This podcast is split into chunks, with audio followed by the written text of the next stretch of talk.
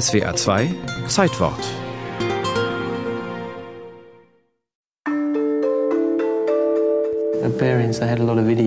Barings beschäftigte viele Schwachköpfe, vor allem im Controlling-Bereich. Sie waren unfähig und durchschauten das Geschäft nicht.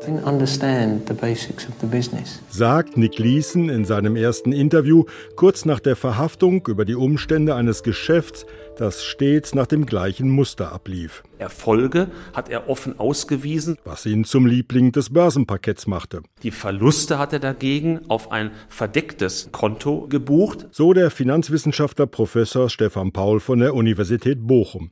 Nick Leeson war einer dieser smarten Glücksritter, angelockt von den Deregulierungen des Banksektors. Es gab in den 80er Jahren am Bankplatz London den sogenannten Big Bang.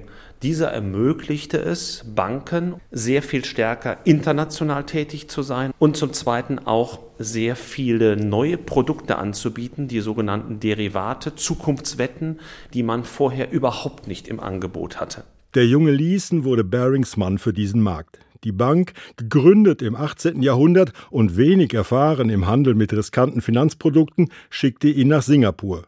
Auf den ersten Blick ein Glücksfall für das Traditionshaus.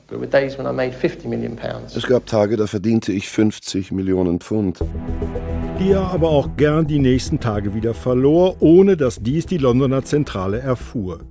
Bereitwillig vertraute sie daher dem vordergründig erfolgreichen Spekulanten immer mehr frisches Geld an.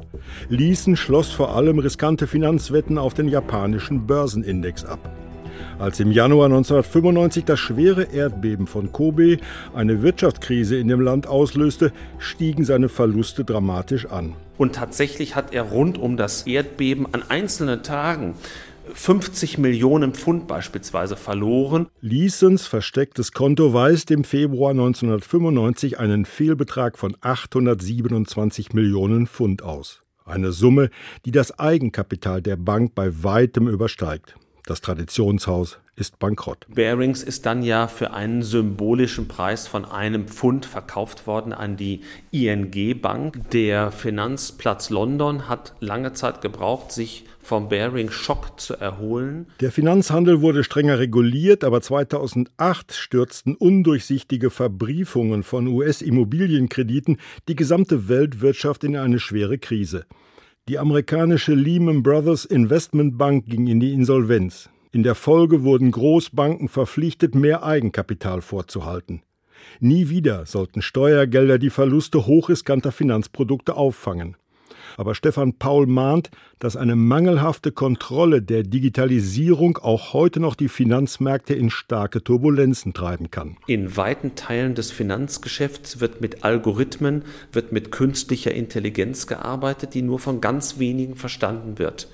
Wenn diese, ob bewusst oder unbewusst fehlhandeln, gibt es wiederum nur ganz wenige, die sie kontrollieren können. Und ich würde nicht ausschließen, dass Manipulationen, wie Liesen sie vorgenommen hat, auch heute wieder mit anderen Lösungen durchaus stattfinden können. Davor warnt auch Nick Liesen.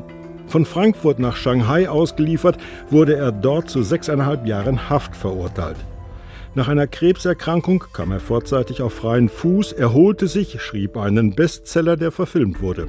Heute lebt der dreifache Vater in Irland, arbeitet für eine Krebsstiftung und verdient sein Geld unter anderem mit gut dotierten Vorträgen über die Gefahren des ungezügelten Finanzkapitalismus.